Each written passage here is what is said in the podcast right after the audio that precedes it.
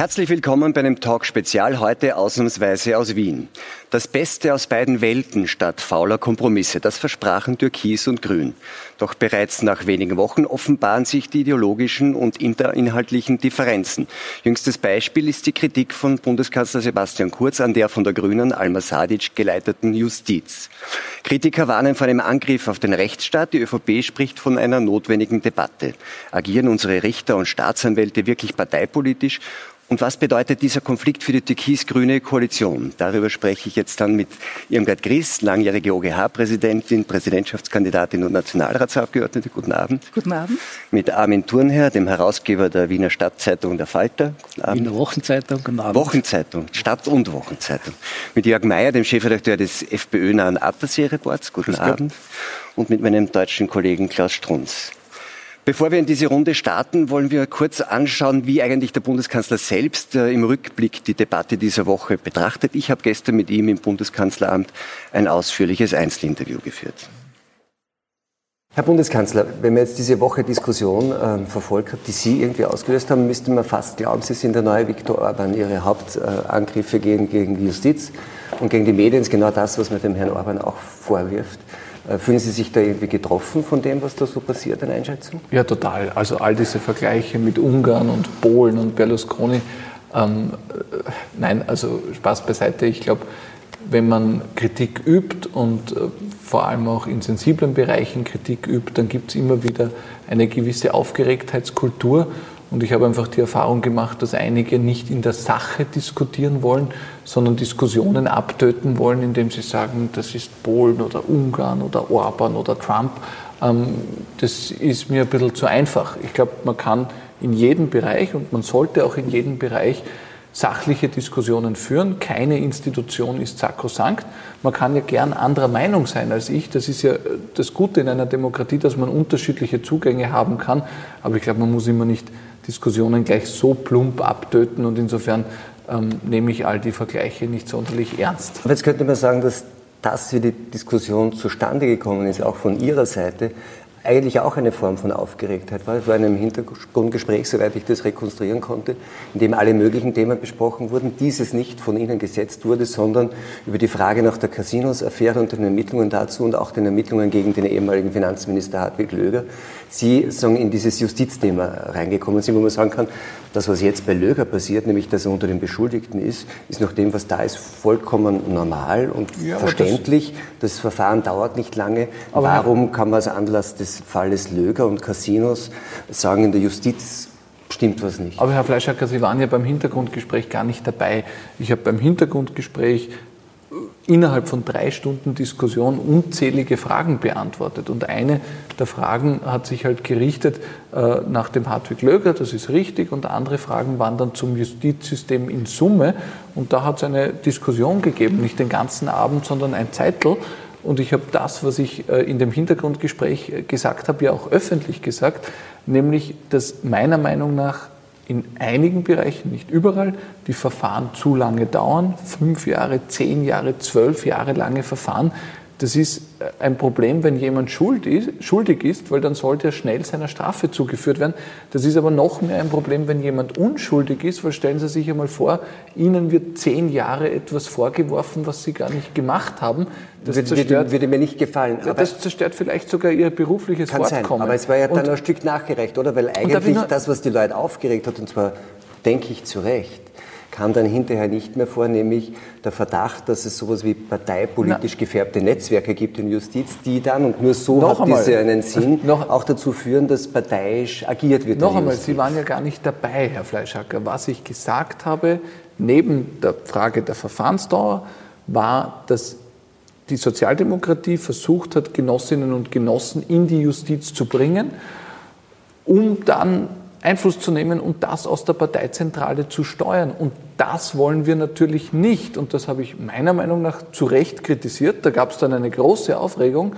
Siehe da, es ist herausgekommen, ja, es ist bewiesen, dass es diesen Ja, das Versuch war auch gab. überhaupt nicht neu. Das Papier, das Sie gebracht haben, war schon Na, ich zwar in kannte, Zeitungen ich kannte es nicht. Ich kannte es nicht. Und Wir hatten das publiziert, der Kurier, vor Jahren, das ist längst publiziert. Vielleicht regt Sie das nicht auf. Ich halte das schon für problematisch. Wir haben es auch publiziert in einem Rahmen, in dem wir gesagt haben, es ist problematisch. Na ja, schauen Sie, dann aber sind, Sie vielleicht, neu. dann sind Sie vielleicht meiner Meinung sogar.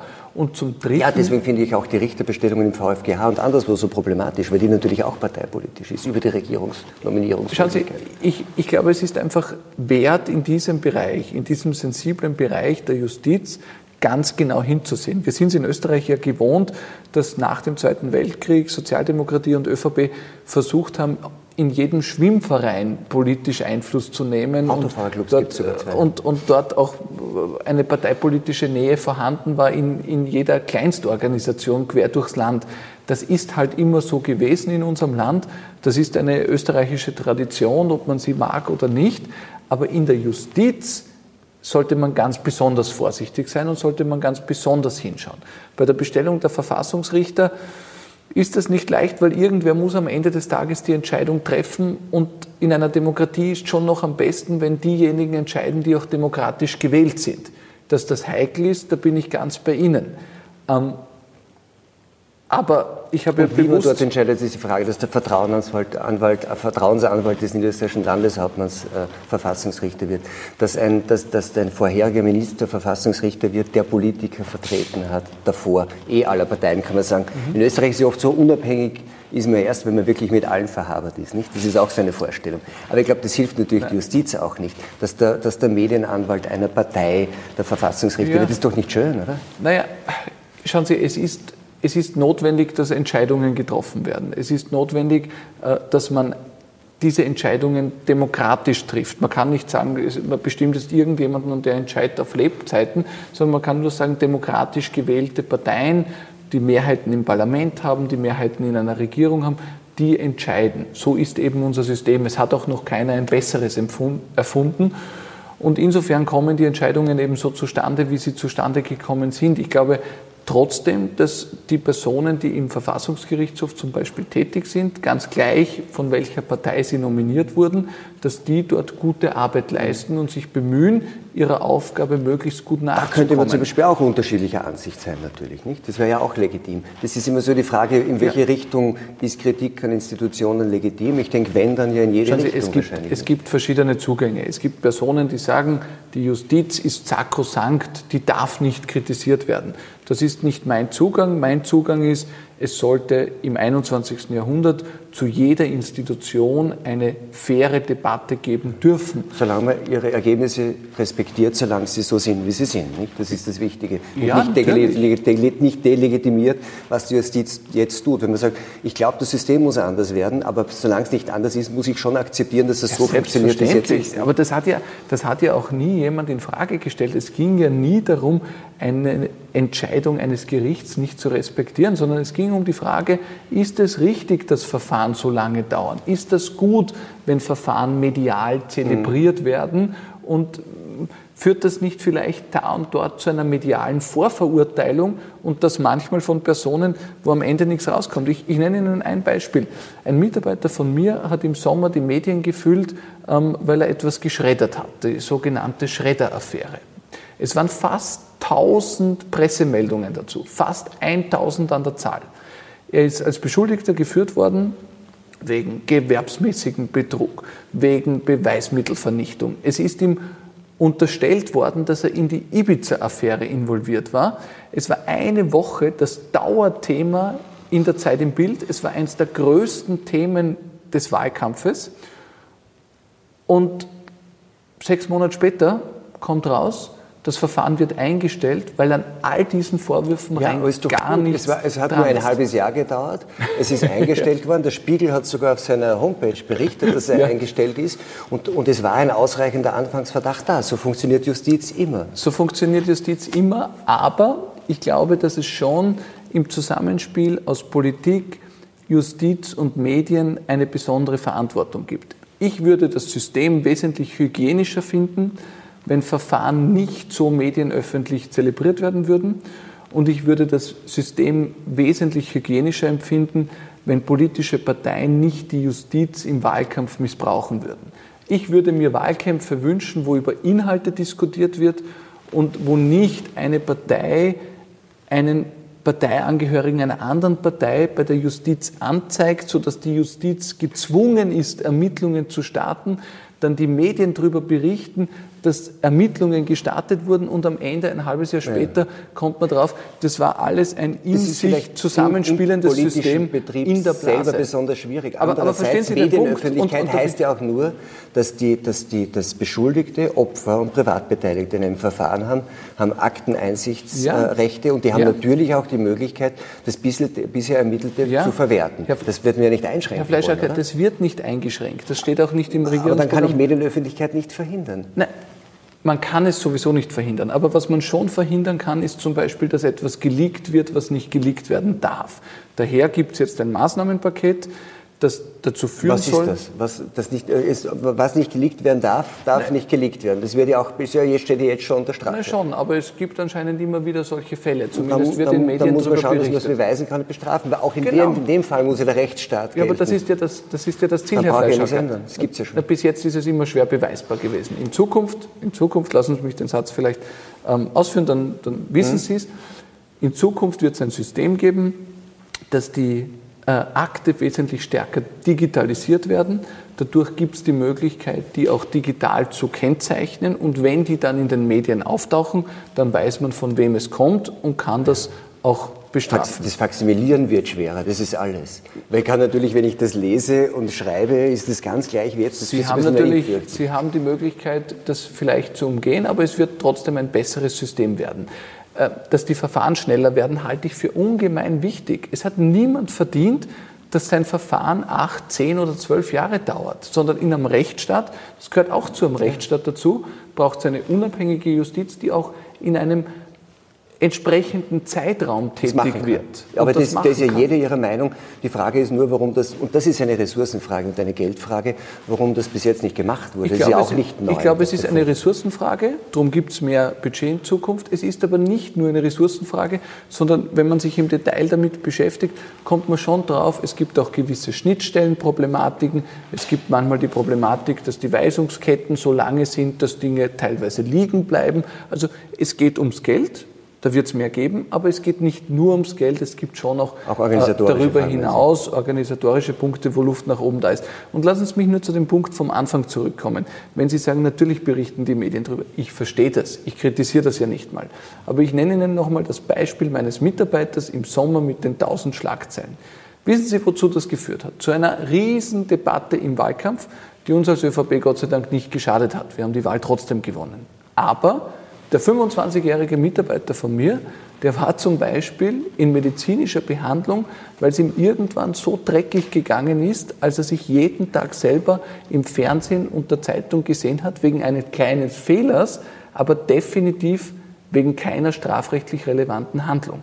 Und dass sich ein 25-Jähriger wochenlang vorwerfen lassen muss, er hat schweren Betrug begangen oder er hat Beweismittel vernichtet und nichts an dem Ganzen ist dran, das ist schon etwas, was ich kritisch sehe. Und daher ist einfach nur mein Appell, vor allem an politische Parteien, nicht Politik über die Justiz zu machen, wie es der Peter Pilz und andere ja lange zelebriert haben. Mein, meine Bitte an die Medien ist einfach, vorsichtig auch sozusagen mit Informationen umzugehen. Und die Aufgabe der Justiz ist es, dass das, was geheim ist, auch geheim bleiben muss, weil zu einem fairen Verfahren auch dazugehört, dass es keine Vorverurteilung ähm, Ich glaube, auch da sind sich alle einig und da könnte man nur sagen, wenn jemand mit 25 aber so weit ist, dass er im Zentrum der Macht, im Kanzleramt, seinen Job macht und sozusagen eigenständig, eigenständig, agiert in der Vernichtung sozusagen von, von technischen äh, von Druckerfestplatten, von Druckerfestplatten. Ja. Dann, glaub, dann würde man wahrscheinlich sagen, wer die Hitze nicht verträgt, soll vielleicht die Küche meiden. Nicht? Das ist einfach heute im politischen Betrieb jetzt mal zu. Nicht? Ja, das ist schon richtig, aber Herr Fleischacker, wenn Sie einen Mitarbeiter haben, der bei einer Weihnachtsfeier äh, vielleicht äh, eine dumme Bemerkung macht oder zu viel trinkt, dann ist total in Ordnung, dass man sagt, der hat zu viel getrunken oder er hat eine blöde Wir würden Bemerkung ihn nicht anzeigen. gemacht. Aber, Aber wir es haben auch wär- keine gegnerische aber es wäre wahrscheinlich nicht sonderlich angebracht, dass man ihm äh, vorwirft, er hat beim Heimgehen noch zwei Lokale ausgeraubt oder sonst irgendetwas unterstellt. Also ich glaube, man kann das alles immer so wegwischen, aber am Ende des Tages geht es schon um Menschen, es geht äh, um deren Familien und es geht um die Frage, wie gehen wir miteinander um, vor allem in der Politik, aber natürlich auch im Zusammenspiel Politik, Medien und Justiz. Ein überraschendes Moment war, dass Sie dann auch nach dem runden Tisch oder was immer es war, nach der Besprechung, äh, auch die Justizministerin Salic teilgenommen hat, dann noch einmal auf eine gewisse Weise nachgelegt haben, indem sie gesagt haben, dass das passiert, dass direkt von der Staatsanwaltschaft das Amtsmissbrauch wäre, ähm, Informationen weitergehen an Medien, hätten ihnen zwei, wie Sie es genannt haben, hochrangige äh, Journalisten bestätigt. Jetzt hat die Staatsanwaltschaft äh, deswegen Ermittlungen eingeleitet. Und da denkt man sich dann manchmal, man das würde man sich schon wünschen, dass dieses Verfahren gibt und Sie dort auch aussagen müssen, wer diese hochrangigen Journalisten war, weil man ja doch wissen möchte, äh, wie, wa- warum Kollegen oder hochrangige Journalisten die Arbeit ihrer Redaktionen gefährden, nur um sich bei Ihnen als Bundeskanzler beliebt zu Ja, machen. aber es ist ja überhaupt kein Problem, äh, solche Dinge auch zu besprechen. Das ist ja ohnehin Allgemeinwissen. Der Standard hat vor wenigen Tagen, glaube ich, in seinem Artikel veröffentlicht, wie solche Rechercheprozesse funktionieren, dass man da oft was von Rechtsanwälten bekommt, von Beschuldigten, von Zeugen und haben Ja. offen in die Zeitung geschrieben und ab und zu anscheinend auch aus der Justiz. es gibt Indizien dafür, dass. Ja, die, Es ist Tages noch kein die. Tageszeitung, die Presse hat im September mal drüber geschrieben, äh, dass anscheinend Informationen immer wieder äh, geleakt werden. Also Zeitungen schreiben ja offen darüber. Ähm, Ich glaube, tun wir auch nicht so scheinheilig herum. Wir wissen doch, wo die Probleme sind im Justizsystem. Äh, Jeder, der die letzten Monate mitverfolgt hat, weiß, dass die Verfahren da teilweise ein Stück weit zu öffentlich geführt werden. Äh, Der zweite Punkt ist, die Verfahren dauern zu lang. Und der dritte Punkt, wenn man an den BVD-Skandal denkt, der Rechtsschutz muss gestärkt werden, damit so eine falsche Entscheidung wie die Hausdurchsuchung beim BVD, die uns ein Riesenproblem eingebracht hat, nie wieder passieren kann. Äh, Das, glaube ich, sind die Baustellen, die es gibt. Die habe ich angesprochen und ich bin froh, dass in allen drei Bereichen jetzt auch Ideen am Tisch sind, die die Justizministerin zügig umsetzen wird und hoffentlich eine Verbesserung in der Justiz stattfinden Und von wird. denen sie sagt, dass sie ohnehin im Regierungsprogramm schon abgebildet waren, was mich zu der Frage bringt, und deswegen hat es wahrscheinlich auch so viel Aufmerksamkeit gehabt, dass ja eigentlich diese Koalition auf dem Prinzip basiert, es hat jeder seine Domänen, in denen er irgendwie agiert. Und er akzeptiert, dass der Koalitionspartner in anderen Domänen agiert. Justiz wäre jetzt eigentlich bei den Grünen gewesen.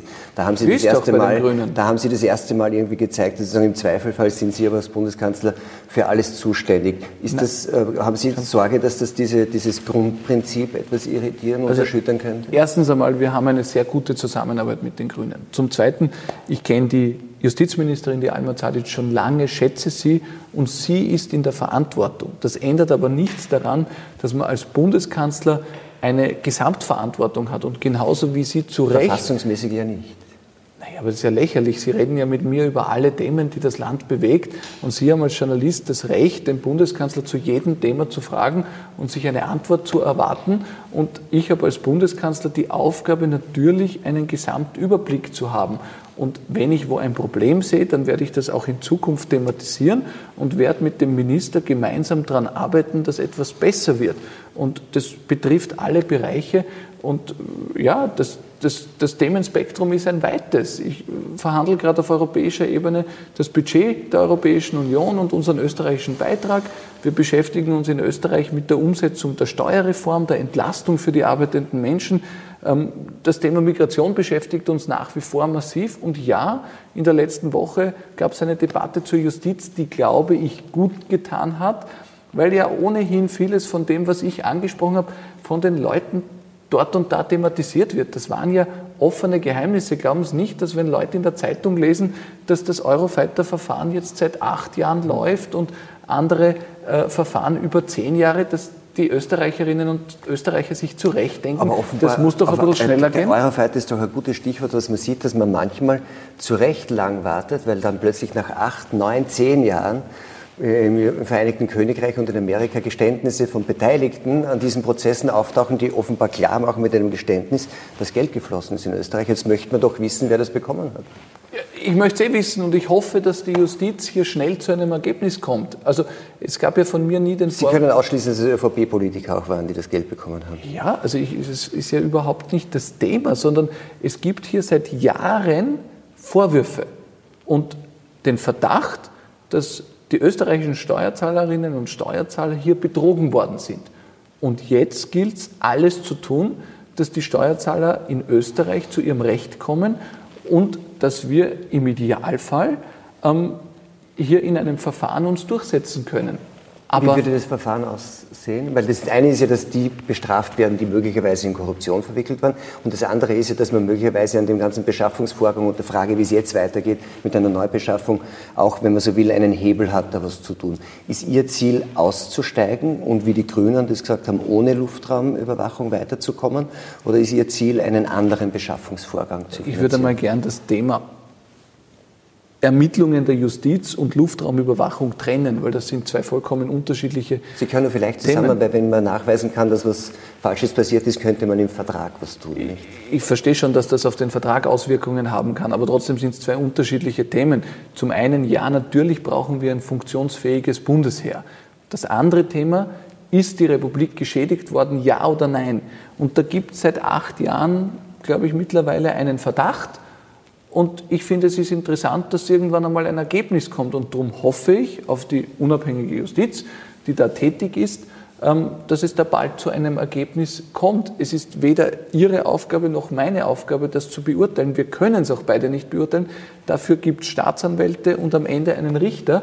Und ich hoffe, dass da zeitnah ein Ergebnis gibt. Und in der inhaltlichen Frage, Luftraumüberwachung, ja oder nein? Also die, die Grünen haben ja relativ klar gesagt, sie würden sich wünschen, dass man überhaupt ohne äh, ich, ohne, wünsche ohne mir, ich wünsche mir, dass wir überall sparsam agieren, weil es um das Steuergeld der Österreicherinnen und Österreicher geht. Das gilt für jeden Beschaffungsvorgang beim Bundesheer. Aber, Aber natürlich braucht das Bundesheer Gerät äh, am Boden und auch in der Luft.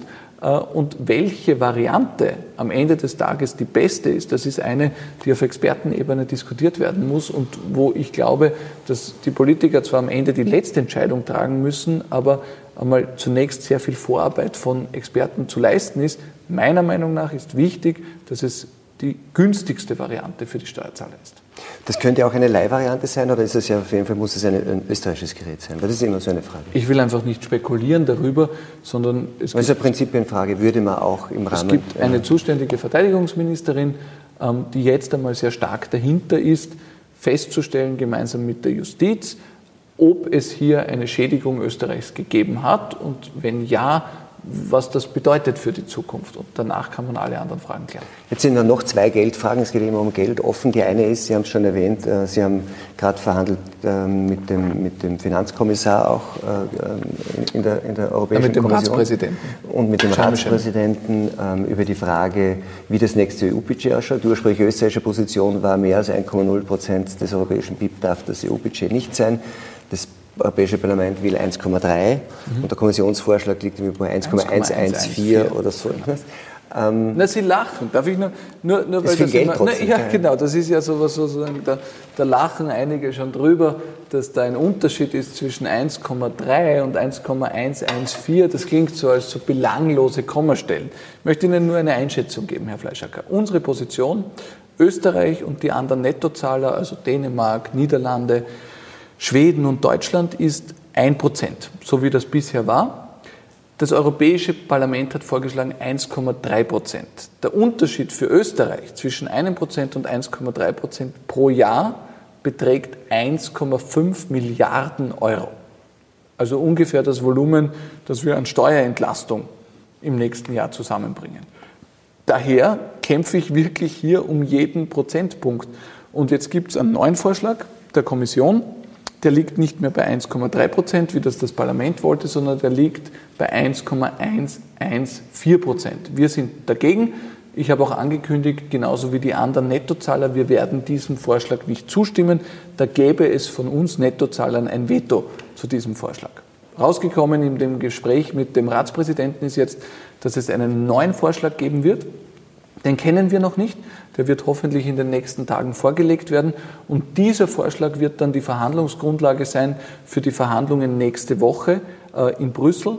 Und vielleicht gelingt es schon nächste Woche dann eine Einigung zu erzielen, vielleicht dauert es aber auch länger, ähm, weil manche so über die Kommastellen da mhm. äh, scherzen und lachen. Ich glaube, es ist gut, dass wir als Österreich uns da auf die Hinterhaxen stellen und auch klar unsere Position vertreten, so wie alle anderen Mitgliedstaaten auch, weil es um viel Geld gibt. 1,0 wird es nicht sein. Am Ende braucht es eine Lösung. Aber wichtig ist, dass wir als Nettozahler unsere Interessen in voller Härte vertreten. Und das tun wir, weil es hier um sehr, sehr viel Geld geht und wir wären das einzige Land in Europa, das die eigenen Interessen nicht vertritt, wenn wir das nicht tun würden. Jetzt ist so, das würde ja relativ viel ausmachen, Sie haben schon angesprochen, nämlich ungefähr das Volumen, das man für das nächste Jahr in der, in der, in der, in der etappenweisen Steuerreformplänen hätte. Jetzt ist ja insgesamt diese Steuerreform so ausgelegt, dass sie nicht sagt, wir machen das jetzt alles und irgendwie werden wir es dann schon finanzieren, sondern die sagt, wir machen Schritt für Schritt und jedes Mal neu beachten wir die Großwetterlage, was ist sozusagen die ökonomische Großwetterlage, wie ist das Wachstum. Würde zum Beispiel, wenn ein Kompromiss rauskommt, hat das Einfluss aufeinander? Müssten Sie dann vielleicht sagen, äh, das EU-Budget ist höher ausgegeben, wir zahlen dort netto mehr als geplant? Sind das Dinge, die Einwirkungen haben? Und deswegen müssen wir dort weniger machen? Das wird sicher nicht geben. Die Steuerreform wird beschlossen und sie wird kommen. Genauso wie wir das angekündigt haben, wir werden die kleinen und mittleren Einkommen deutlich entlasten. Ich habe, äh, als ich Bundeskanzler wurde, als erstes die Kleinsteinkommen entlastet. Dann haben wir den Familienbonus eingeführt mit 1500 Euro pro Kind. Und danach haben wir noch einmal die Sozialversicherungsbeiträge für kleine Einkommen gesenkt. Und jetzt geht es weiter mit der Senkung der Lohn- und Einkommensteuer. Das heißt, die unteren drei Tarifstufen werden von 25 auf 20, von 35 auf 30 und von 42 auf 40 Prozent gesenkt, sodass einfach den Österreicherinnen und Österreichern, die arbeiten gehen und die, die ihr Leben lang gearbeitet haben und in Pension sind, dass denen mehr zum Leben bleibt. Das habe ich versprochen und das wird auch genauso gemacht.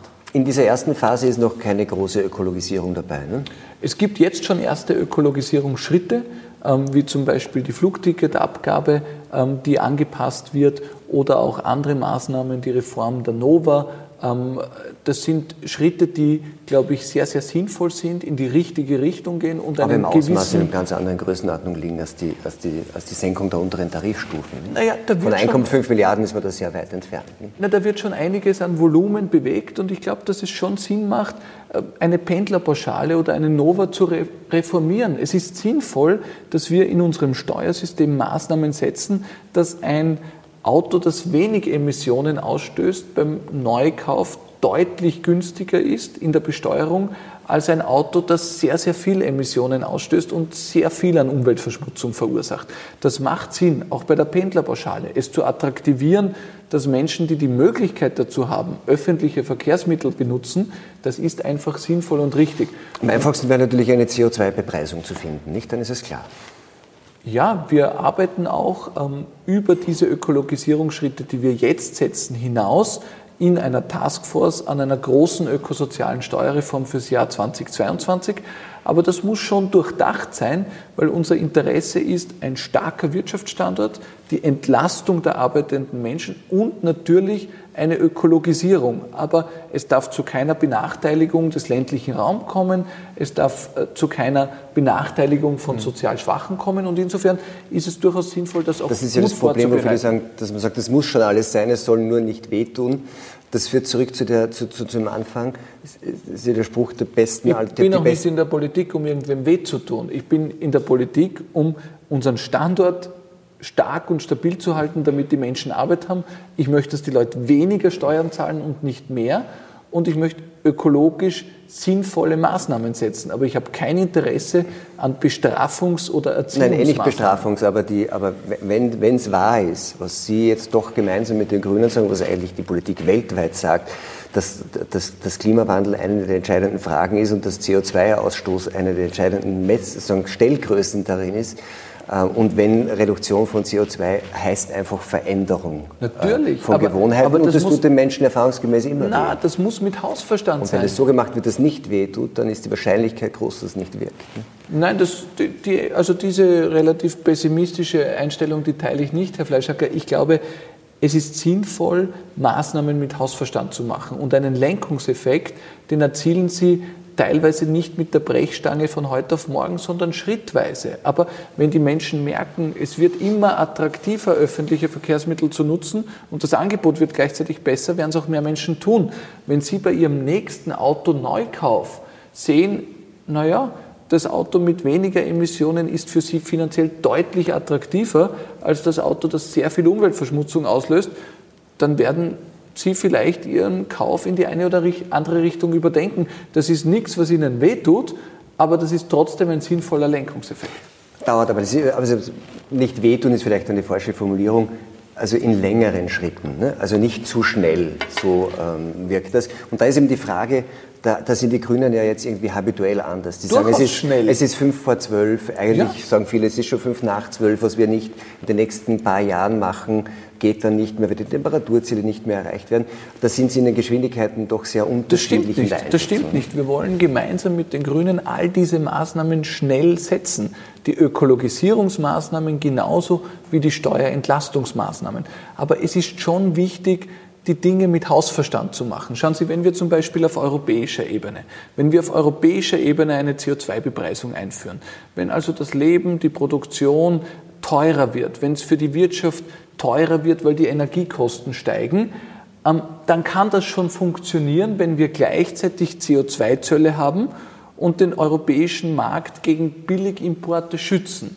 Wenn wir aber das nicht haben und nur die Preise auf europäischer Ebene treiben und im Ergebnis kommt es dann zu Unsummen an Billigimporten aus China und anderen asiatischen Ländern, dann ist das Ergebnis nicht gut für die Umwelt, sondern dann ist das Ergebnis der Verlust von Arbeitsplätzen in Europa und vielleicht gleichzeitig Produktion an Orten, wo es schlechtere Umweltstandards gibt als bei uns. Also ich bin total dafür, dass wir all diese Maßnahmen setzen, aber wir wollen das mit Hausverstand machen, zügig, aber die richtigen Maßnahmen. Und da sind wir mit den Grünen auch voll auf einer Linie. Das heißt, Sie leben auch nach wie vor in der besten aller Welten. Ich bin sehr zufrieden in unserer Regierung, ja.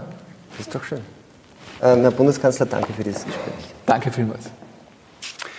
Bundeskanzler Kurz hat also trotz zahlreicher Meinungsunterschiede immer noch das Gefühl, das Beste aus beiden Welten zu verbinden.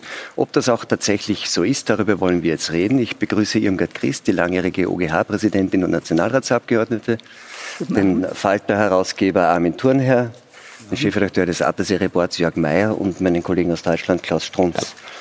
Herr Thurnherr, ähm, das waren massive Angriffe zumindest wurde es auch in Ihrer Zeitung so gewertet von, äh, vom Bundeskanzler Kurz, auf die Justiz, auf den Rechtsstaat, sagen manche. Glauben Sie, dass das irgendwie so passiert ist oder war das äh, ein klares Kalkül des Kanzlers? Ich glaube, der Kanzler hat immer ein klares Kalkül, was die Medienarbeit betrifft, was die politische Arbeit betrifft. Das werden wir sicher noch bereden. Aber in der Medienarbeit ist er ganz präzise und er hatte sicher eine Agenda und die Agenda ist so offensichtlich, als dass man sie ignorieren könnte. Die Agenda sind die unangenehmen Verfahren gegen seine Parteifreunde, die, einerseits in der Casino-Affäre und andererseits in der Eurofighter-Sache.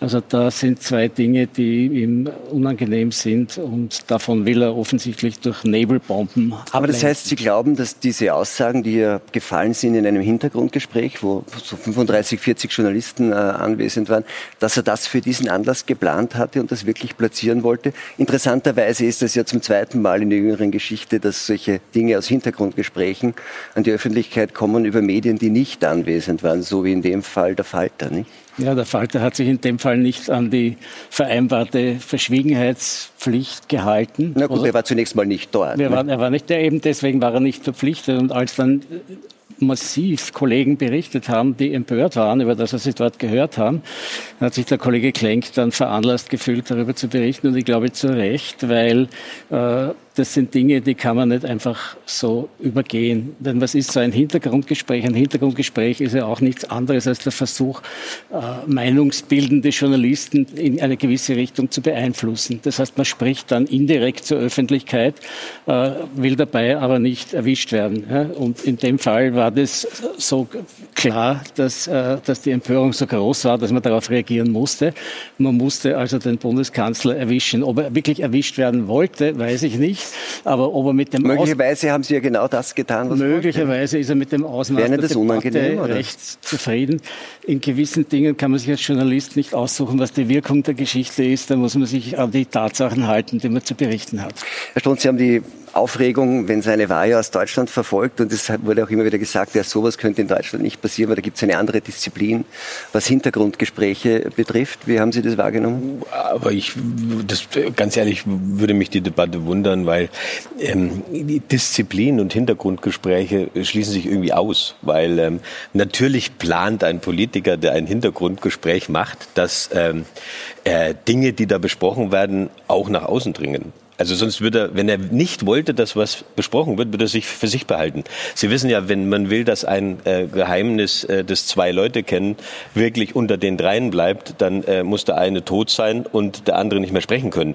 Also sozusagen äh, diese Hintergrundgeschichte und da ist was rausgekommen und ja, das klingt für mich jetzt alles wie so irgendwie aus deutscher Sicht mit Blick auf Österreich wie so ein kleines Watergatechen, ja. Also und jetzt regen sich alle darüber auf. Mich irritiert viel mehr, was äh, Sebastian Kurz reitet, dass er zwei absolute Don'ts also was man eigentlich nicht tut als Politiker, miteinander verbindet und miteinander nach außen bringt, nämlich eine Justizkritik verpackt in einen Rat oder eine Anregung und eine Medienschelte.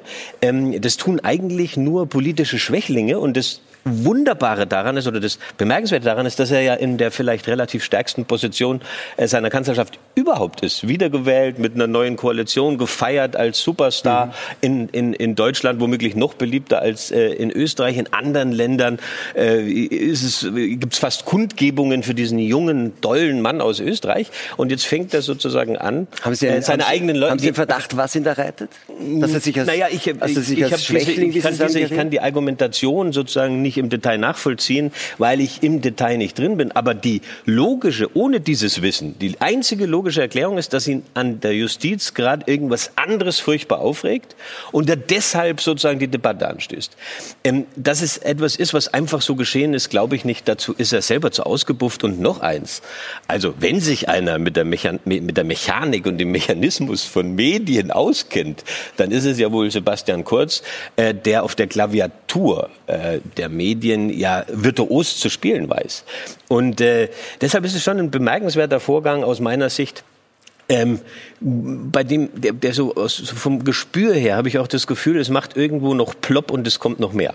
Ah, da kommt naja, was. Es, es, könnte natürlich auch sein, dass er wirklich mal einen Fehler gemacht hat. Ne? Also man hat, man hat ja schon das Gefühl... Das halte ich für absolut ausgeschlossen, dass Sebastian man, man, Kurz... Also man, man, könnte, man könnte tatsächlich in die Diskussion bringen, dass der österreichische Bundeskanzler fehlbar ist und gewisse menschliche Züge... Aber das meinen Sie doch jetzt nicht wirklich Ich meine Sie, wissen Sie, wie ich darauf gekommen bin? Ich war jetzt drei Wochen in Indien und habe dort gerne Zeitung gelesen, jeden Tag, und habe von dem Kurz, den Sie jetzt beschrieben haben, als, Welt, als, als weltweiten Messias keine Zeile gefunden. In Indien hingegen, hingegen einen anderen Österreicher, sehr groß erwähnt. Das war Dominik Thiem, der bei den Australian Open eine sehr gute Rolle gespielt hat. Und da habe ich mir gedacht, in der Weltrangliste der Politiker wäre Sebastian Kurz nicht so weit, wie Sie ihn jetzt oben hingehängt haben. Sondern Von Indien habe ich sondern der, Wort gesagt, der, aber ich verstehe, was der wäre für die Australian Open noch nicht qualifiziert. Herr Mayer, glauben Sie, dass es, dass es äh, eine Strategie war, in der wir jetzt gewissermaßen alle mitspielen? Oder, war das, oder ist das passiert? ich bin da sehr geneigt, dem Herrn Thurnherr recht zu geben. Ja, Irgendwie scheint es mir, als ob die ÖVP eine gewisse Nervosität zeigt, dass die Rechnung, die Grünen mit so Nadelstichen zu provozieren, nicht aufgeht. Ja. Ähm, in der Sache selbst muss man trennen, ob das, was der Bundeskanzler von sich gibt, inhaltlich einen Wert hat und was die Motivation dahinter ist. Ja. Gleich jetzt, ob das ein großer Plan ist oder ob das irgendwie passiert ist. Ja. Ähm, inhaltlich naja, also wo, wo Menschen sind, da menschelt es. Insofern gibt es überall Netzwerke, das ist keine Frage, ob die rechts sind oder links. Das gibt es natürlich auch in der Justiz. Warum soll es die dort genau nicht geben? Ähm, wir wissen als gelernte Österreicher auch, dass wir beim internationalen Standard der Verhaberung immer gern neuen Schafel drauflegen. Das ist die eine Seite. Die, die andere Seite ist, warum äh, versteigt sich die ÖVP dazu, eine Kritik an der Justiz, die man in den letzten Jahrzehnten zu vielen Zeitpunkten hätte bringen können, nur jetzt aus diesem Grund zu bringen. Und das finde ich eigentlich ziemlich erbärmlich und es zeigt auch den Zugang der ÖVP ähm, ähm, zur Macht insgesamt. Nicht? Also ähm, Man Aber vielleicht, Herr Mayer, wir schauen uns das gleich an. Vielleicht schauen wir uns noch mal kurz an, wirklich komprimiert, was denn so im Kern diese Vorwürfe sind gegen die Justiz. Ich würde das System wesentlich hygienischer finden, wenn Verfahren nicht so medienöffentlich zelebriert werden würden. Und ich würde das System wesentlich hygienischer empfinden, wenn politische Parteien nicht die Justiz im Wahlkampf missbrauchen würden. Tun wir auch nicht so scheinheilig herum. Wir wissen doch, wo die Probleme sind im Justizsystem. Äh, jeder, der die letzten Monate mitverfolgt hat, weiß, dass die Verfahren da teilweise ein Stück weit zu öffentlich geführt werden.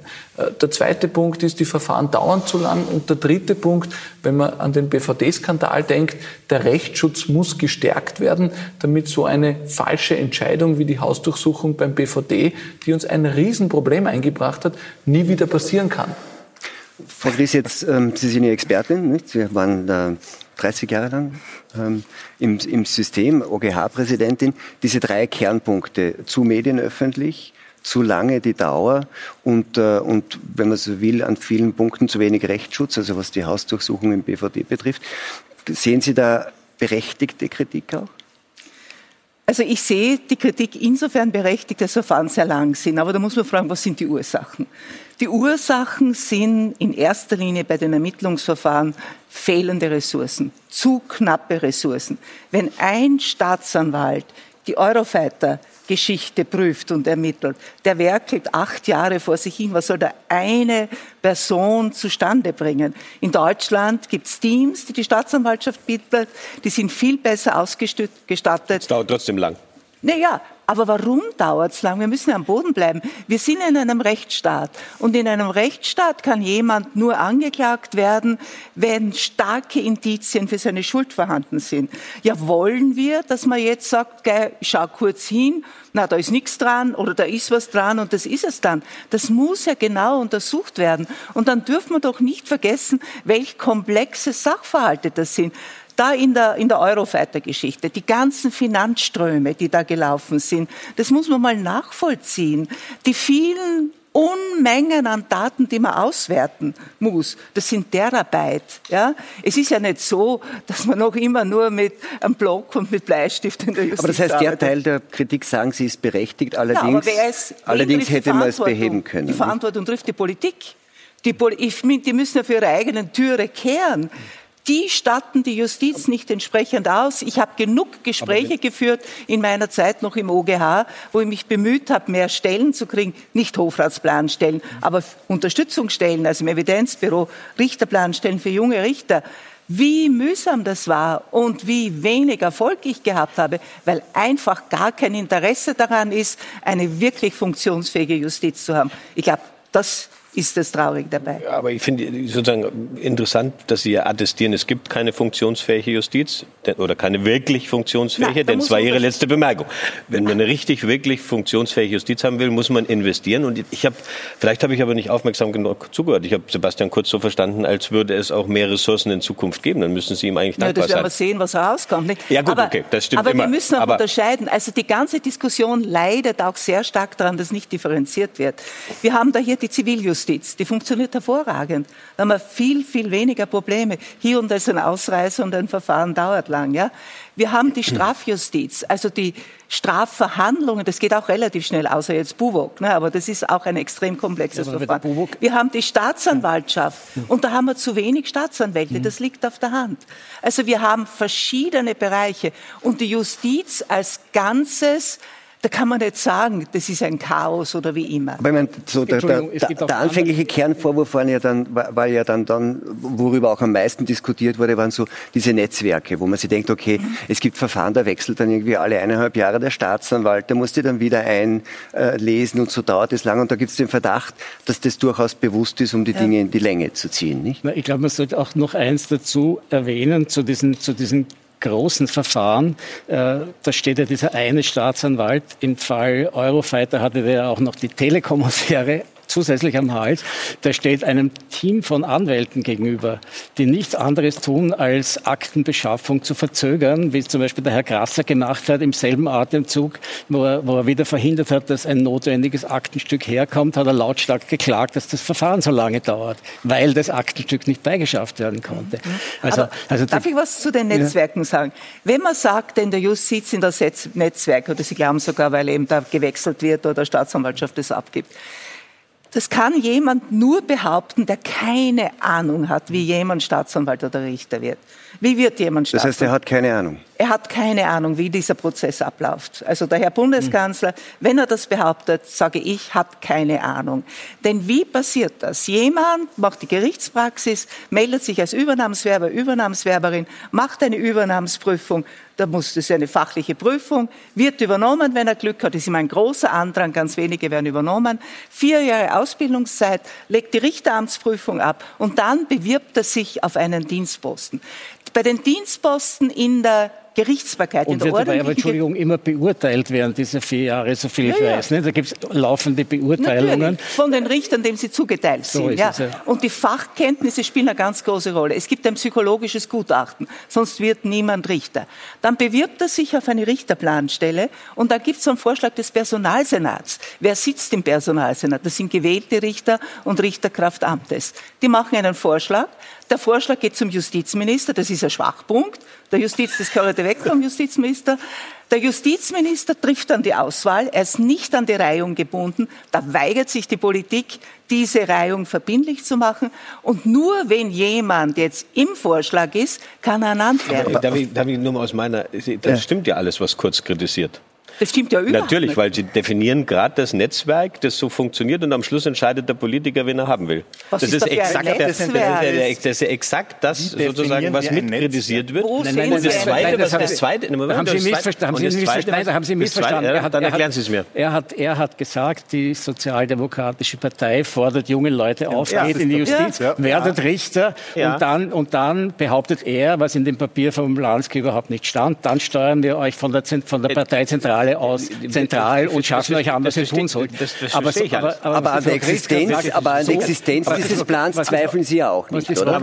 was die Frage, Entschuldigung, das ist so, das, das, dieser Plan sagt ja nichts anderes als, es gibt damals in den 90er Jahren, es gibt zu viele Männer mit Narben und es gibt zu viele äh, Frauen aus, aus bürgerlichen Häusern. Lasst uns, und unsere, auch, lasst uns auch unsere Gesellschaft ist total unterrepräsentiert. Bewerbt euch und schaut, dass ihr euch da rein, dass ihr Karriere macht und dort Sinn, reinkommt. Welchen Was Sinn hätte das, wenn so ist, wie die Frau hat, nicht sagt. so einfach ist, weil da muss man diesen Prozess durchlaufen, um dort überhaupt reinzukommen. Ja? Also so, so leicht wird man nicht Teil des Netzwerks, sondern, sondern das ist eben ein professionelles Netzwerk, das nach anderen Kriterien funktioniert, als nach denen, die man von außen vielleicht gerne reinschieben möchte. Also das heißt aber, dann waren, die, dann waren die auch ahnungslos, die das versucht haben, äh, sozusagen mehr Sozialdemokraten reinzubringen. Die haben auch nicht verstanden, ist, dass das eigentlich gar nichts bringt. Der Ansatz ist einigermaßen naiv, ja. Nein, also ich weiß, ich weiß nicht, was Sie unter Netzwerk verstehen. Das ist keine Spur von einem Netzwerk. Mhm. Sie müssen fachliche Voraussetzungen erfüllen, damit Sie Richter werden können. Mhm. Und da wird ausgewählt unter einer großen Zahl von Leuten, da bewerben sich sehr viele. Und dann muss man schon sagen, 1997 ist dieser ominöse Aktenvermerk erstellt worden. Das hat er schon immer zirkuliert, ist mir auch immer wieder gezeigt Naja, man worden. hat das ja auch gemacht, Und das ist ja auch gut ja dokumentiert. Klar, ja, aber ist ja auch klar, ich brauche ein Kind aus einem Beamtenhaushalt wahrscheinlich nicht ermutigen, dass er sich bemüht, Richter zu werden glaube ich. Vielleicht ein Kind aus einem Arbeiterhaushalt, das gar keine Beziehung dazu hat. Vielleicht der Erste in der Familie, der studiert hat.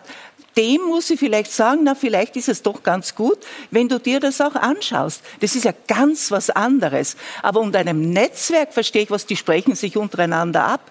Ein Richter ist vom ersten Tag seiner Arbeit an allein verantwortlich für seine Arbeit. Der lässt sich von niemandem was sagen. Die Richter haben so eine Aversion gegen die Politik, glauben Sie mir das. Die haben ein starkes Selbstbewusstsein, die lassen sich nicht Gibt es einen Unterschied zwischen Staatsanwälten und Richtern, glauben Sie? Bei den Staatsanwälten, die haben die gleiche Ausbildung. Ich gehe auch davon, ich war nie Staatsanwältin, ich gehe auch davon aus, dass die auch so geprägt sind. Bei den Staatsanwälten ist nämlich ein extremer Schwachpunkt. Und dieser extreme Schwachpunkt ist, dass der Justizminister die Weisungsspitze ist. Dass der Justizminister, das Justizministerium über die Karriere entscheidet und auch die Fachaufsicht hat. Also sie sind abhängiger einfach von die der Politik. sind abhängig, aber ein Richter ist ja nicht abhängig. Und, und dann müssen wir noch ergänzen dazu, dass es ja immer wieder Vorstöße gab, hat die Justizministerin Berger kürzlich im, im, im ORF gesagt, einen Generalanwalt einzuschalten, der sozusagen diese Ministerbefugnisse übernimmt und nicht mehr dann politisch weisung, äh, weisungsgebunden wäre. Und wer hat das verhindert über die Jahre hinweg? Die ÖVP.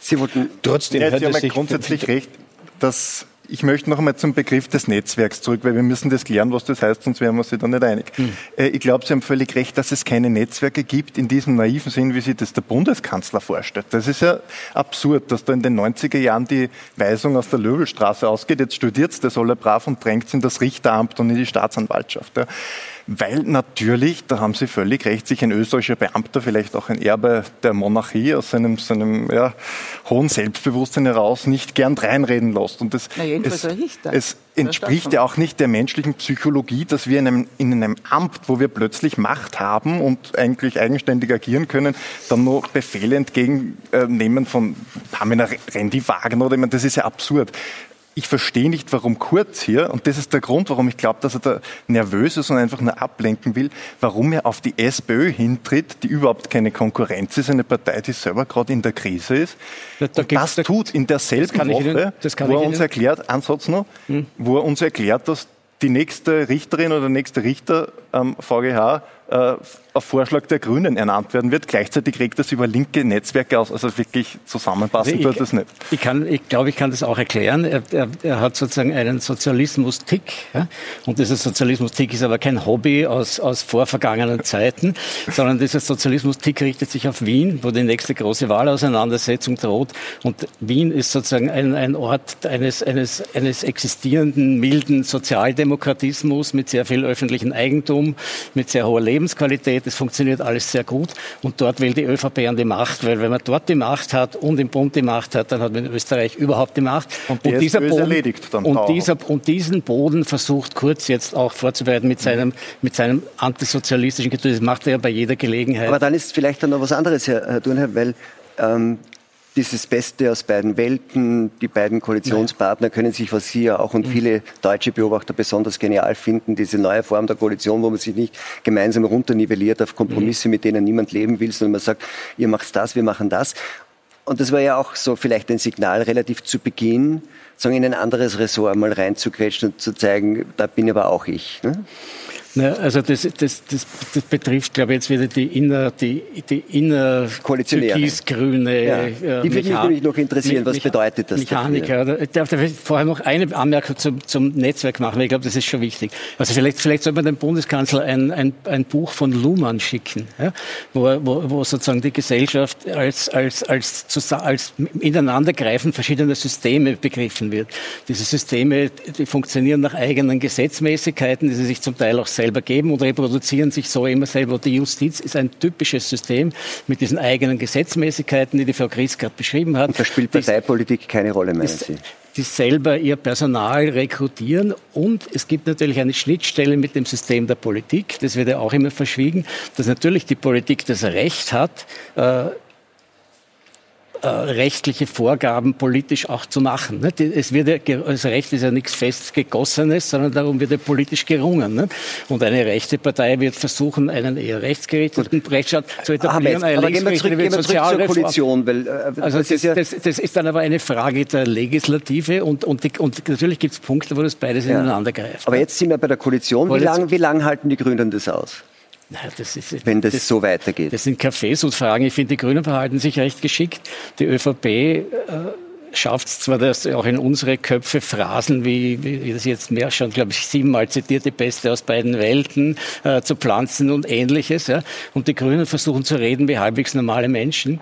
Äh, was auch möglich ist, selbst als Politiker. Und die Differenz wird eigentlich mit jedem Fernsehinterview klarer. Zumindest ist es vielleicht eine Wahrnehmung der journalistischen Blase, aber sowas kann sich dann auch nach außen hin mal erweitern, dass man dieser, dieser Phraseologie überdrüssig ist und auch diese ewige Wiederholung des Herrn Kurz, dieser drei Dinge, die ihn an der Justiz stören, bei völliger Ignorierung der Kritik an seiner Haltung, die gehört ja auch dazu. Hm. Also, also ich bin ja, wie ich jetzt festgestellt habe, ein Lernender in der Runde. Und ich muss jetzt schon mal einmal feststellen, dass Kurz offensichtlich eine wichtige Debatte angestoßen hat. Die Verfahren dauern zu lang, das räumen Sie selber ein. Sie sagen, es fehlen Ressourcen, das sagt er auch. Mal sehen, ob er dann was liefert. Ähm, es wird von Netzwerken geredet, aber die Teilnehmer der Netzwerke, die drin hängen, behaupten, es gibt gar keine. Das tun alle Mitwirkenden von Netzwerken, dass sie sagen, ich bin in gar keinem Netzwerk. Netzwerk. Churchill hat gesagt, the network is, uh, also, uh, corrupt is a network you don't nein, belong to. Also das heißt, das heißt, es sind schon lauter, für mich sind es schon lauter Merkmale und Indizien, dass die Debatte über das Justizsystem in Österreich geführt werden muss. Die wird nicht erst seit heute und seit kurzem Vorstoß ja. geführt. Aber es ist wertvoll, sie zu führen. Und aber, nicht so. aber nicht so. Aber das ist eine stilistische Frage. Nein, das ist keine das ist eine stilistische Frage. Aber Sie sagen, Sie sagen, er führt es populistisch und, im, und im, im Falter in Ihrer Zeitung wird ja dann immer als Populist, manchmal sogar als Neofaschist Aber mir ist es schon wichtig, das ist nochmal festzuhalten. Als Neofaschist wurde ja nie bezeichnet. Dinge zu gehen Na, im Justizsystem, an der Schnittstelle genau, zur Politik, genau räumen Sie auch ein. Wer bestimmt die Staatsanwälte? Ähm, äh, all diese Dinge, ähm, die mal beleuchtet werden müssen. Und dass der Bundeskanzler das anstößt, das wird mir im Laufe ja, der Diskussion stößt, eigentlich immer sympathischer. Ja, aber er stößt nicht ja, mit einem Reformwillen an, sondern er stößt nur mit einer, mit einer Provokation an, um von einem Thema abzulenken die man lange, die lange, manchmal braucht nein, man eine Provokation, lange, um auf nein, ein Thema hinzuweisen. Nein, denn in Wirklichkeit kritisiert er sich ja selber. Das ist das Scheinheilige dran. Er und seine Partei haben dafür gesorgt, dass die Voraussetzungen so sind, dass die Verfahren lang sind. Er und seine Partei haben, haben, haben jetzt ein Papier mhm. rausgezogen, das überhaupt nichts zu bedeuten hat, über das zu läppisch ist. Ja? Und, und er versucht abzulenken davon, dass seine Parteifreunde, dass gegen seine Parteifreunde ermittelt wird. Das ist nicht fair und es ist auch nicht ein Interesse an einer Debatte, das hier zu sehen ist. Die Debatte müsste geführt werden. Die Debatte müsste so, wenn zum Beispiel der ehemalige Verteidigungsminister Doskozil heute sagt, ich habe die Anzeige als Verteidigungsminister in der Eurofighter-Affäre direkt bei der amerikanischen Justizbehörde erstattet und nicht über den österreichischen Sektionschef im Justizministerium, weil ich wusste, der wird es niederschlagen. Ja, dann wissen wir ja wirklich, und, und, und in dem Zusammenhang von einer Bananenrepublik. Da gibt es dann, dann, schon politische dann Netzwerke. Haben wir, dann sage ich, diese Debatte können wir gerne führen. Aber ein Mensch, der zu einer Partei gehörte, die Justizminister. Aber Herr Thune, Entschuldigung, dass ich unterbreche, aber das, ist jetzt, das finde ich jetzt eigentlich schon sehr, sehr sportlich. Nicht zu sagen, diese Netzwerke gibt es ja alles nicht, das sind alles nur berufliche Sache. Aber wenn der rote Landeshauptmann vom Burgenland Nein, und ehemalige Verteidigungsminister, der wenn der sagt, ich kann das nicht einmal beim Sektionschef also, ähm, deponieren, weil das wird dann niedergeschlagen geschlagen. Nein, das lieber, geht lieber, lieber Fleischhacker, lass uns, lass, uns, lass uns beim Thema bleiben. Wir haben, wir haben uns eigentlich fast schon darauf geeinigt, wenn Sie mir folgen wollten. Ja, das ist übrigens gut. Wir haben uns schon geeinigt, wenn Sie mir folgen, ist eine super rhetorische das ist ja Wenn Sie mir folgen, ich lerne ja von, lerne von Sebastian Kurz. Ja. Also wenn Sie mir bitte folgen wollen, ja, dann, dann, dann würden, würde, ich nicht sicher, von, würde ich nicht von Netzwerken in der Justiz sprechen, sondern vom System. Ja, von, einem, von, von, einem, von, von, einem, von einem Systemjustiz, das ist ganz was anderes. Ja.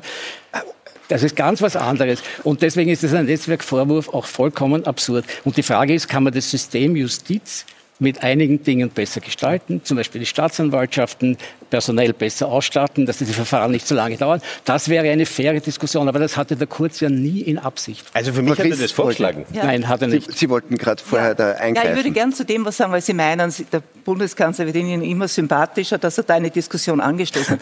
Der hat keine Diskussion angestoßen. Die Diskussion läuft seit Jahren. Warum regt man sich dann jetzt so drüber auf? Bitte? Warum regt man sich dann jetzt so drüber auf? Weil er diese Unterstellung gemacht hat, weil er gesagt hat, das sind rote Netzwerke und das zerstört das Vertrauen in die Justiz. Das war der große Fauxpas. Aber dass es lange Verfahren gibt, dass die kürzer sein sollen, dass die Justiz zu wenig Geld hat. Was hat denn Jablona im Sommer gesagt? Die Justiz stirbt einen stillen Tod. Ärger kann man das nicht formulieren.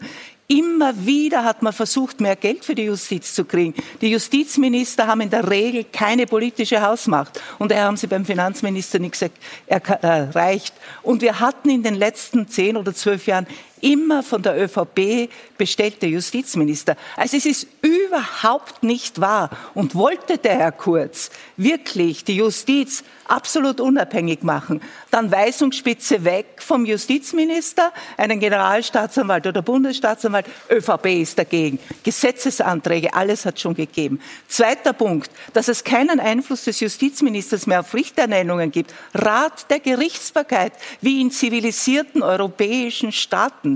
Das könnte man machen. Da hat er einen politischen Spielraum. Aber einfach zu sagen jetzt, ja, es ist also die Verfahren dauern zu lang und der Rechtsschutz muss verbessert werden, weil ich habe jetzt gehört, BVD war vor zwei Jahren. Das ist ja lächerlich. Im Untersuchungsausschuss hat der Herr Bundeskanzler Kurz gesagt, zu BVD, ja, er hat da gar eigentlich gar nichts mitgekriegt. Jetzt fällt es ihm ein, dass damals die Hausdurchsuchung. Er war nämlich Bundeskanzler, nur ja, zu Ihrer Information. Die Hausdurchsuchung ja. nicht ordnungsgemäß war. Dies aber, das ist aber gesagt worden vom wir, Oberlandes. Wir haben uns ja irgendwie fast auch hier in der Runde geeinigt, dass dann, egal ob das jetzt äh, auf, auf, die richtige Art passiert ist, einige dieser Dinge stimmen, nämlich vor allem die Ressourcenfrage. Da braucht es mehr ja, Geld. Absolut. Ressourcenfragen spielen in der politischen Debatte immer eine sehr große Rolle, zuletzt jetzt auch, und da gibt es auch eine Konfliktlinie innerhalb der Koalition mit dem EU-Budget. Vielleicht schauen wir uns auch da kurz an, was der Kanzler dazu gesagt hat. Jetzt gibt es einen neuen Vorschlag der Kommission der liegt nicht mehr bei 1,3 Prozent, wie das das Parlament wollte, sondern der liegt bei 1,114 Prozent. Wir sind dagegen. Ich habe auch angekündigt, genauso wie die anderen Nettozahler, wir werden diesem Vorschlag nicht zustimmen. Da gäbe es von uns Nettozahlern ein Veto zu diesem Vorschlag. Rausgekommen in dem Gespräch mit dem Ratspräsidenten ist jetzt, dass es einen neuen Vorschlag geben wird, den kennen wir noch nicht. Der wird hoffentlich in den nächsten Tagen vorgelegt werden. Und dieser Vorschlag wird dann die Verhandlungsgrundlage sein für die Verhandlungen nächste Woche äh, in Brüssel. Und vielleicht gelingt es schon nächste Woche dann eine Einigung zu erzielen. Das war auch so ein interessanter Punkt, weil ähm, die, diese Vetodrohung, nicht zu sagen, wir wollen nicht mehr als 1,0, da war sofort die erste Reaktion, das sei uneuropäisch. Ähm, die, der Unterschied, um den es da geht, der macht immerhin eineinhalb Milliarden Euro aus, also das Volumen der Steuerreform im nächsten Jahr. Ist es eigentlich, warum ist es eigentlich uneuropäisch, wenn ein Nettozahler sagt, wir wollen nicht mehr zahlen? Ja, also ich glaube auch nicht, dass man sagen kann, es ist uneuropäisch. Aber ich würde mir da schon eine Debatte darüber wünschen, was sind die Aufgaben der EU? Welche Aufgaben soll sie in Zukunft erfüllen? Wie will die EU dazu beitragen, dass der Klimawandel gestoppt wird oder abgemildert wird? Welche Mittel braucht sie dafür, wenn jetzt Großbritannien ausscheidet? Also die Debatte würde ich mir wünschen. Und da würde ich sagen, wo haben wir jetzt noch Bereiche, wo wir es vielleicht schlanker machen können? Wo können wir gerade Subventionen oder Förderungen einsparen? Das wäre ein sachlicher Beitrag. Aber einfach zu sagen, ja, ich bin ja meinen Steuerzahlerinnen und Steuerzahlern im Wort und ich schaue daher, dass man möglichst wenig zahlen, ich finde, das ist gar nichts. Ne? Also ich, ich finde es klasse. Und zwar deshalb, weil ich es seit mehr als einem Jahrzehnt von einer deutschen Bundeskanzlerin nicht mehr gehört habe, dass sie sagt, wir machen das jetzt nicht, weil das ist schlecht für unsere Steuerzahler, für uns hier in Deutschland. Wir müssen mal gucken, wo der Kompromiss ist und ach, da mache ich schon mal ein Zugeständnis und so. Ich finde es klasse, dass einer mal sagt, passt mal auf, da geht es um eine Milliarde Euro. Äh, ich nehme das Thema ernst. Wenn ich richtig zugehört habe, vorhin hat er auch gesagt, es wird eine Lösung geben müssen. Das ist ja schon das Türchen für Gespräche und alles. Aber dass die Ausgangsposition mal ist, also ohne ohne uns, wenn das so kommen will, finde ich erstmal grandios. Und zwar, weil es um, um, nicht um sein Geld geht, sondern es geht um das Geld der Leute. Und ähm, ich finde sozusagen, leise hat er ja auch eine kleine Drohung mitgesagt in dem Vergleich zur Steuer, äh, mit der Steuerreform, indem er gesagt hat, Leute, wenn wir damit machen, können wir vielleicht irgendwann die Steuern nicht mehr senken. Und auch das hat eine innere Wahrheit. Das ist sehr, sehr ehrlich. Und ich finde, ehrlich gesagt, in der Politik äh, kann man gegen Ehrlichkeit gar nichts einwenden. Es ist ja wunderbar zu sehen, dass Kurz in Deutschland so beliebt ist, weil Ihnen Angela Merkel so auf die Nerven geht. Das ist aber noch keine politische Qualifikation als solche. Naja, sorry, sagen wir mal so. Sorry äh, naja, sagen wir mal also so, richtig Angela unbeliebt Merkel ist er nach den Werten in Österreich auch nicht. Ja, Nein, er, ich, er ist, glaube ich, hier Kanzler und ganz viele Leute haben für ihn gestimmt und so. Und er ist ja, schon relativ ja, lang Kanzler. Ja, das Problem ist, dieser Kanzler hat also ich sehe ein großes Problem darin, dass er uns in jeder Hinsicht politisch unterfordert. Er, er, er hängt uns diese Parodie einer Justizdebatte Debatte an den Hals, die gar nicht wirklich ihn als Justizdebatte interessiert. Er hängt uns die Parodie einer Europadebatte in, in, mit, dieser, mit diesem 1%-Fetisch an den Hals, während er sich in Wirklichkeit antieuropäisch verhält. Ich bin ganz der Meinung der Frau Christen, man muss das inhaltlich diskutieren, man muss sagen, wofür, wofür soll das Geld sein ja, und dann vielleicht auch bereit sein, mehr oder weniger zu zahlen. Man könnte auch den, den, den korrupten Parteifreund Orban in Frage stellen und fragen, ob die Transferzahlungen in die Tasche dieses Systems zum Beispiel äh, mit österreichischen Nettozahlungen subventioniert werden sollen. Nein, stattdessen macht man dort freundliche Antrittsbesuche und pflegt, und pflegt die Beziehungen zu den Visegrad-Staaten mit unbekanntem europapolitischem Ziel. Stattdessen äh, statt, statt für eine europäische Außenpolitik einzutreten, begrüßt man den sogenannten Friedensplan von, den sogenannten Nahostfriedensplan von Trump, während in der EU Außenbeauftragte Borrell ein paar Wochen später ablehnt.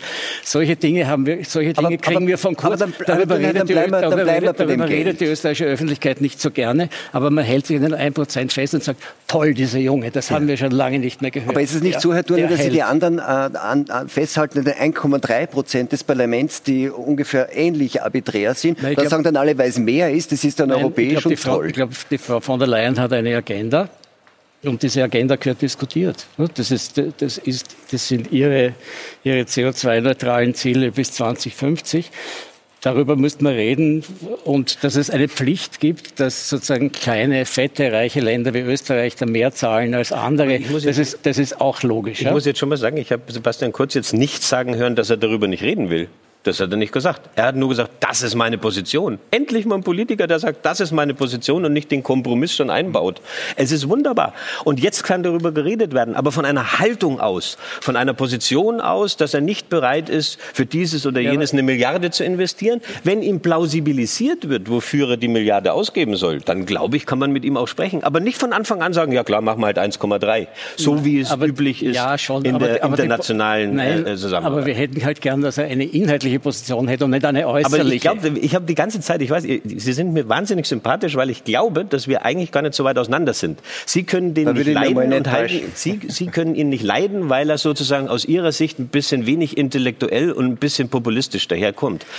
Ich kann ihn leiden, weil er klare Kante hat und weil er sagt, was seine Haltung ist und dann beginnt die nein. Diskussion. Aber er ist ja nicht der, der nicht diskutieren will, sondern er kommt nur anders rein in die Debatte. Nein, nein, er ist, nein das ist genau der Punkt. Er ist der, der nicht diskutieren will. Ja, das glaube ich nicht, aber da sind wir dann nicht voneinander. Er verbreitet so eine Form von milder Desinformation, indem er seine, indem er seine Phrasen... Sie mögen ihn wirklich nicht. Er, nein, aber das ist ja der, der Befund. Also die, das Beste aus allen Welten... Wenn Sie in Ihre Sehweise. Wenn, nein, wenn Sie in Österreich wären, kommen Sie daran gar nicht vorbei. Sie schalten den Fernseher nach der Regierungsbildung auf und jeder ÖVP ÖVPler im Trachtenjanker in, in, der steirischen Provinz tritt auf und sagt das Beste aus beiden Welten. Ja? Also es ist, ja, es okay, ist gespenstisch. nach Muppets, das, aber es ist, ist, aber, es ist gespenstisch. Das ist wirklich ein gutes Stichwort. Ich möchte bei dem, bei dem, nicht statt. Bei dem ja? Besten aus beiden Welten jetzt wirklich mal bleiben, weil es war ja schon interessant bei dieser Koalition. Er wurde also international, aber gerade auch in Österreich von, von, von Gegnern, auch von Ihnen, von, von, von Ihrer Zeitung, angegriffen für die Koalition äh, mit den Freiheitlichen.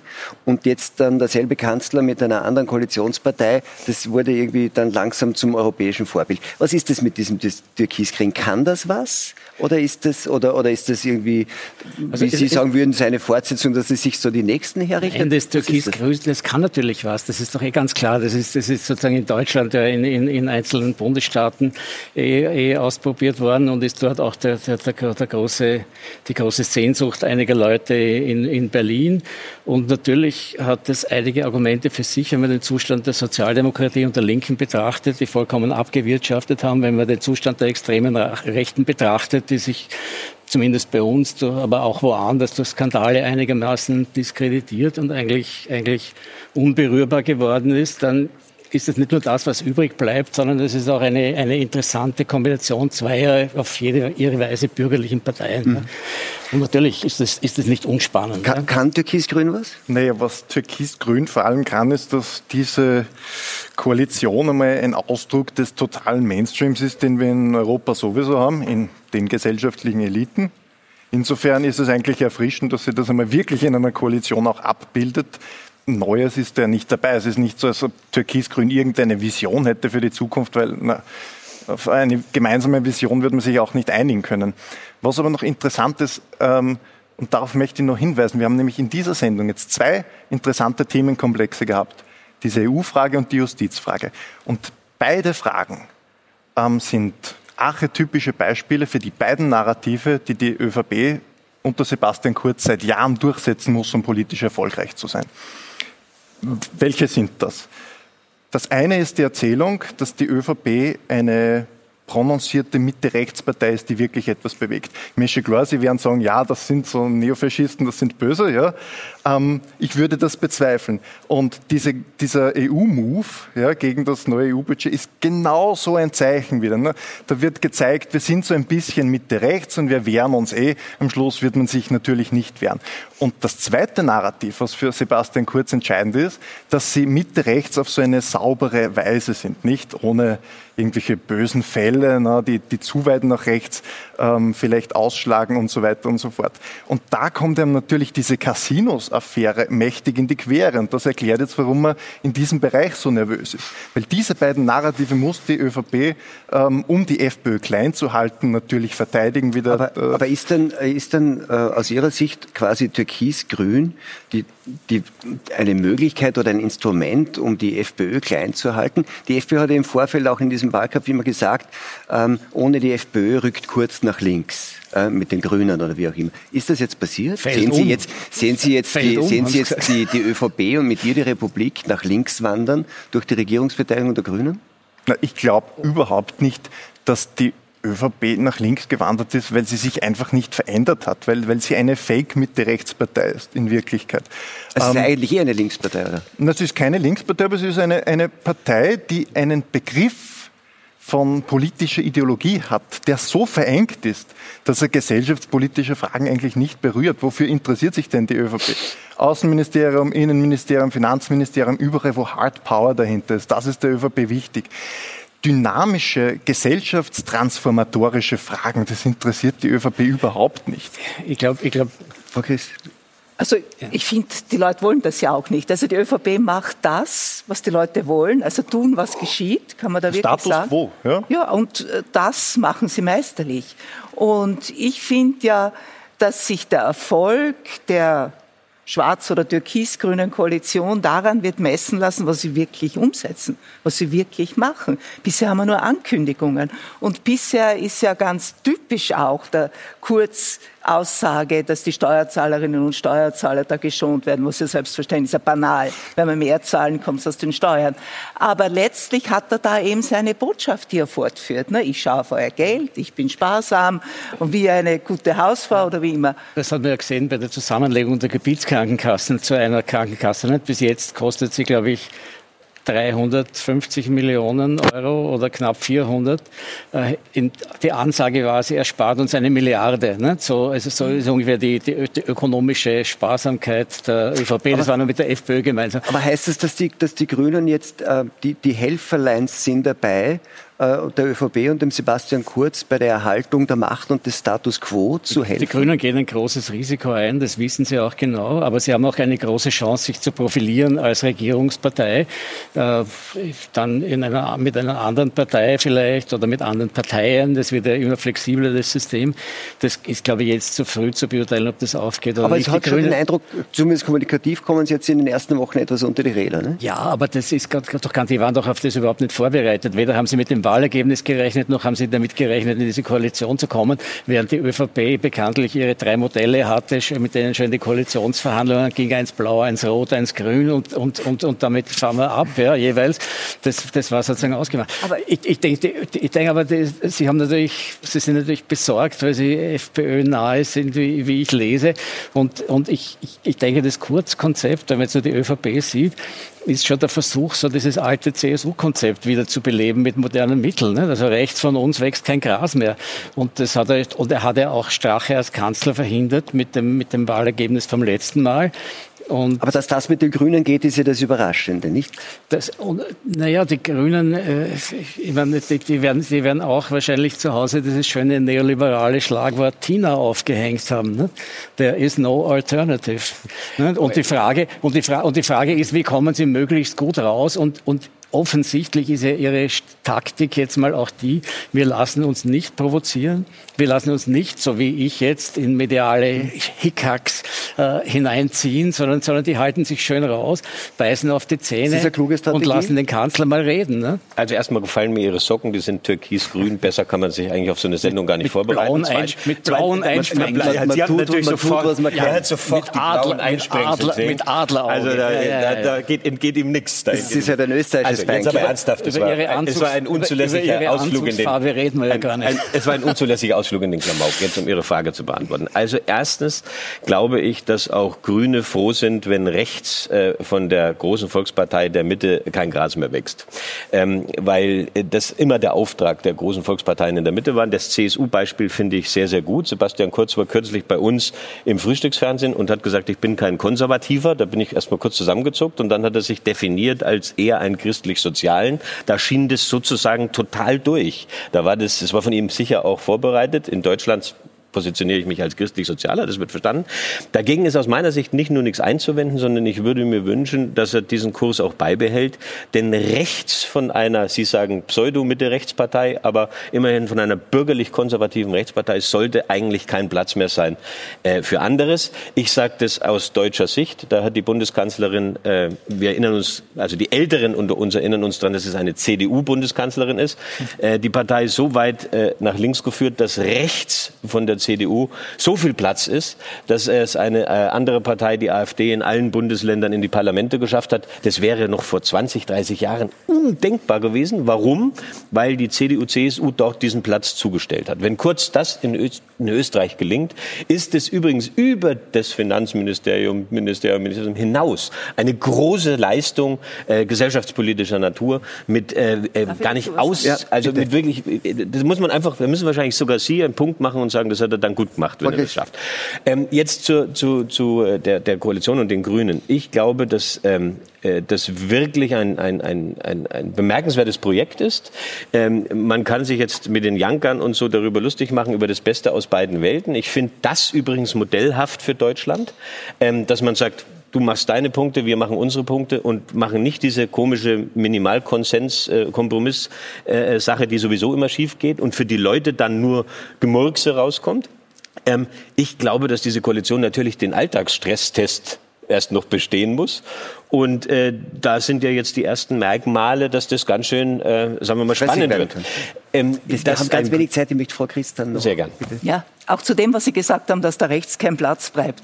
Ich frage mich nur, kommt es da nicht auf die Politik an? Was ist denn der Preis einer solchen Politik?